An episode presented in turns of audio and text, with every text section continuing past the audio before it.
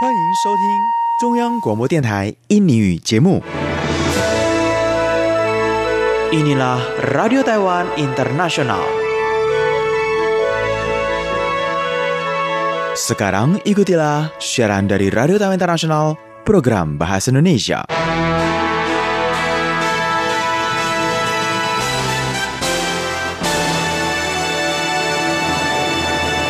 Apa kabar saudara pendengar sekalian? Selamat bertemu dengan saya Farini Anwar dari RTI Radio Taiwan Internasional yang akan mengawali untuk acara program dalam bahasa Indonesia di hari ini Sabtu 11 Januari 2020 dengan Warta Berita. Usai itu Anda akan ditemani oleh Amina Chandra dalam acara Taiwan Dewasa ini dan dilanjutkan dengan acara Mesin Waktu bersama Mimi Susanti. Dan sebagai penutup dalam perjumpaan hari ini, hadir Yunus Henry membawakan acara Mandarin Pop M Pop. Sekarang terlebih dahulu saudara pendengar, ikutilah Warta Berita. Pertama-tama akan saya sampaikan pokok-pokok berita. CEC menyampaikan jumlah peserta pemilu tahun 2020 Taiwan mencapai 1,18 juta orang. Wali Kota Taipei Ke Wen-je menggagaskan sistem pemilihan elektronik. Data pemilihan legislatif Taiwan 2020. Berita selengkapnya.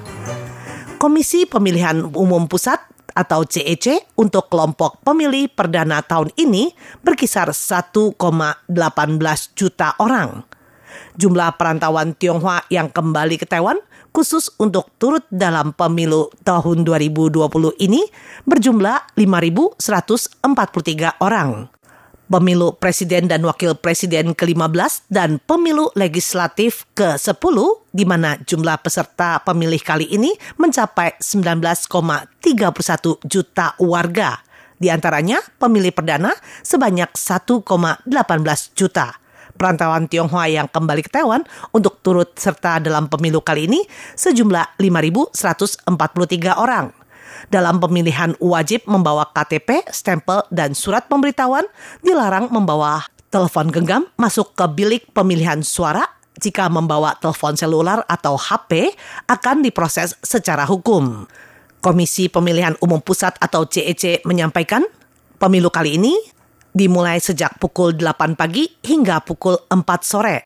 Segala aktivitas kampanye diwajibkan untuk dihentikan sehari sebelumnya, yaitu pukul 10 malam.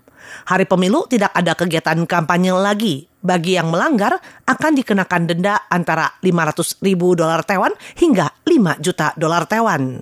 CEC menyampaikan peserta pemilu tahun 2020 ini ada 19.311.105 orang. Di antaranya peserta pemilu perdana berkisar 1.180.000 orang.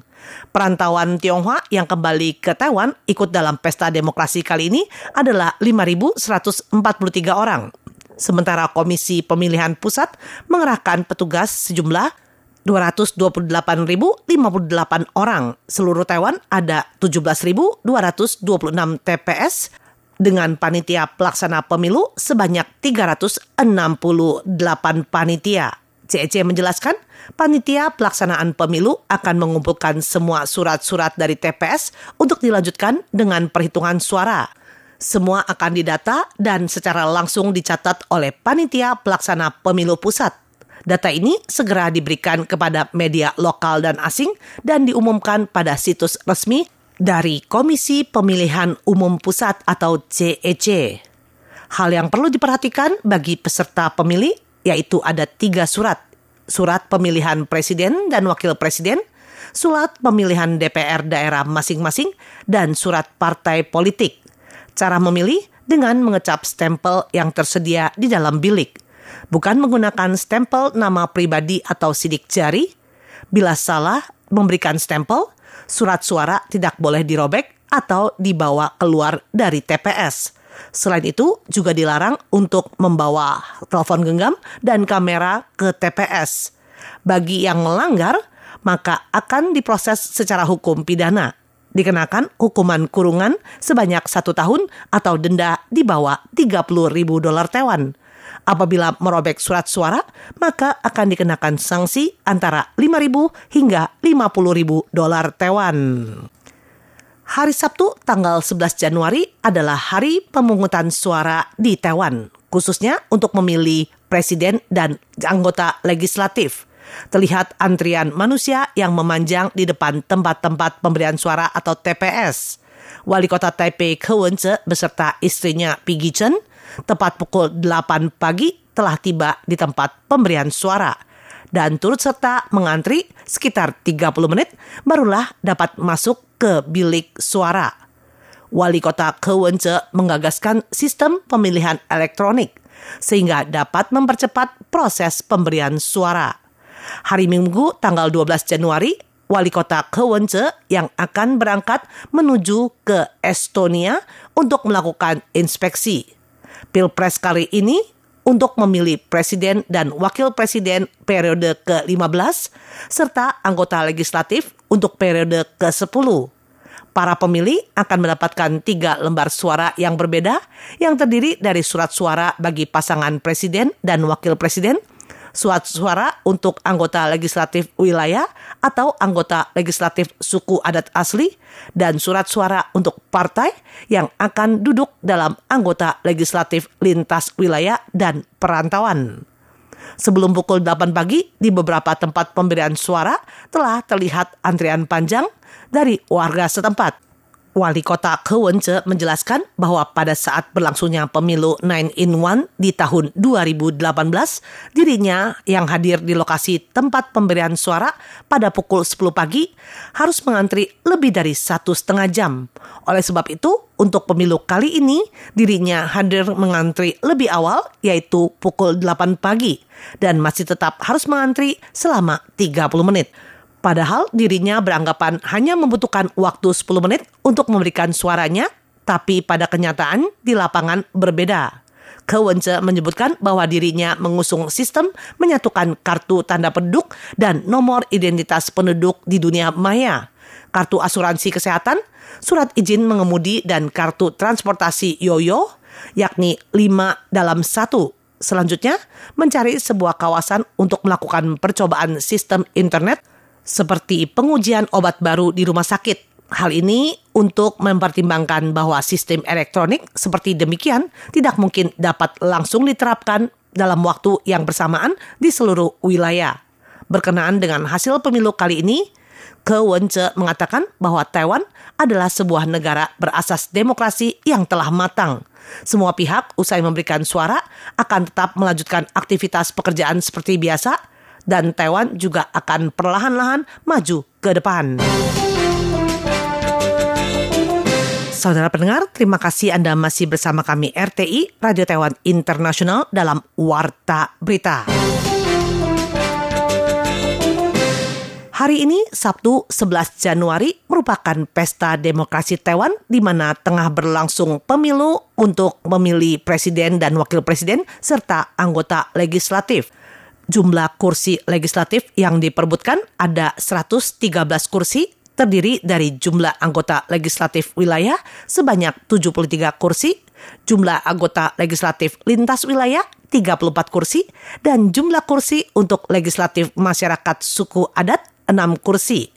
19 parpol yang memperebutkan legislatif lintas wilayah disusun sesuai dengan nomor urut partai dalam pemilu 2020 antara lain Partai Progresif Demokrat atau DPP yang berada di urutan ke-14 mencalonkan 33 calon merupakan yang terbanyak diikuti dengan Partai Kuomintang atau KMT yang mencalonkan 31 orang berada di urutan ke-9. Sementara di urutan ketiga terbanyak yaitu Taiwan People's Party sebanyak 28 calon. Selebihnya kebanyakan adalah di bawah 10 calon. Hari Sabtu 11 Januari 2020 di Iran mengakui kecelakaan pesawat jatuh milik Ukraina International Airlines menyebabkan 176 penumpang tewas. Ketua Dewan Federasi Rusia Konstantin Kosavets menyampaikan Iran seyoganya belajar dari pesawat jatuh kali ini.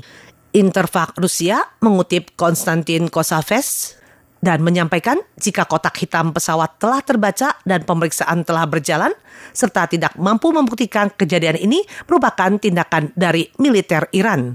Saat bersamaan, sudah tidak ada penyebab lain yang dianggap masuk akal.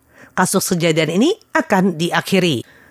Konstantin Kosasev mengatakan mengharapkan semua pihak dapat belajar dari kejadian ini dan mengambil tindakan nyata pesawat penumpang Boeing 737-800 maskapai Ukraine International Airlines pada tanggal 8 Januari lepas landas dari Bandara Internasional Imam Khomeini, Tehran. Tak berapa lama kemudian pesawat tersebut jatuh. Pesawat yang mengangkut 176 penumpang tewas. Sebelum kejadian, pasukan militer Iran baru saja melepaskan puluhan lebih rudal ke arah kantor perwakilan Amerika Serikat di Irak sebagai tindakan balasan kepada militer Amerika Serikat yang menewaskan Jenderal Iran Qasem Soleimani pada tanggal 3 Januari lalu. Pihak Iran berulang kali membantah penyerangan dilakukan kepada negara-negara barat. Terakhir pada hari ini baru mengakui kejadian pesawat jatuh adalah atas kelalaian manusia kesalahan tembakan rudal yang menyebabkan pesawat penumpang jatuh. Pusat Pengendalian Penyakit atau Center of Diseases Control CDC di bawah Kementerian Kesehatan dan Kesejahteraan pada hari Sabtu 11 Januari menyampaikan bahwa mereka telah menerima pemberitahuan dari Pusat Pencegahan Penyakit Daratan Tiongkok terkait epidemi di Wuhan, Daratan Tiongkok yang menjelaskan hingga tanggal 10 Januari dipastikan sudah ada 41 kasus yang pada diagnosis awal dipastikan terinfeksi virus coronavirus baru di daratan Tiongkok. Kebanyakan penderita adalah petugas penjualan atau pengoperasian di pasar produk laut Hunan di kota Wuhan. Di antaranya ada dua orang yang sudah keluar dari rumah sakit, tujuh pasien mengalami penyakit parah, dan satu pasien meninggal sedangkan sisanya dalam kondisi terkendali dan masih belum ditemukan adanya penularan melalui manusia dari kasus ini. Wakil Ketua CDC, Chuang Ren Xiang, menyampaikan pasien yang berusia 61 tahun yang meninggal ini ternyata juga menderita tumor pada bagian paru-paru dan penyakit akut seperti lever. Tetapi, Chuang Ren Xiang juga membeberkan bahwa banyak unsur yang menyebabkan infeksi paru-paru asalkan lebih awal terdiagnosis dan melakukan pengobatan dini tentu dapat menekan tingkat kematian dari virus pneumonia yang tidak ada obatnya ini. Ia juga mengemukakan daratan Tiongkok telah mengumumkan urutan gen virus coronavirus baru dan CDC akan segera menetapkan metode pengetesan berdasarkan urutan asam nukleat virus tersebut. CDC menegaskan saat ini Taiwan belum menemukan kasus coronavirus baru seperti di kota Wuhan. Selain itu, Taiwan juga telah membentuk jaringan pencegahan dan perawatan yang relevan di dalam negeri. Untuk itu, ia menghimbau masyarakat untuk tidak perlu terlalu khawatir yang berlebihan, tetapi tetap saja untuk selalu waspada dan was-was, terutama bagi mereka yang mengunjungi tempat-tempat atau negara-negara yang mengedap atau terkena wabah penyakit tertentu. Berikut saudara pendengar akan disampaikan perkiraan cuaca untuk hari Minggu tanggal 12 Januari 2019 berdasarkan perkiraan cuaca dari Biro Klimatologi Sentral Taiwan. Cuaca wilayah utara Taiwan termasuk Kilung, Taipei, New Taipei City, Taoyuan, Miaoli, dan Hsinchu, mendung dengan curah hujan 10 hingga 70 persen, suhu 15 hingga 18 derajat Celcius. Cuaca wilayah tengah Taiwan, termasuk Taichung, Changhua, Nantou, Yunlin, Chiayi, dan sekitarnya, mendung dengan curah hujan 10 persen, suhu berkisar 16 hingga 22 derajat Celcius. Cuaca wilayah timur Taiwan, termasuk di sini Ilan, Hualien, Taitung, dan sekitarnya, mendung dengan curah hujan 30 hingga 60 persen, suhu 16 hingga 22 derajat Celcius. Cuaca wilayah selatan Taiwan, di sini Tainan, Kaohsiung, dan Pingtung, serta sekitarnya, berawan dengan curah hujan 10 persen, suhu 18 hingga 24 persen. Dan untuk cuaca wilayah luar Pulau Taiwan, di sini Lianchang, Jinmen, dan Penghu, mendung dengan curah hujan 10 hingga 30 persen, suhu berkisar 12 hingga 20 derajat Celcius. Saudara sekalian, Sekian Warta Berita dari RTI, Radio Taiwan Internasional Program dalam Bahasa Indonesia, disampaikan saya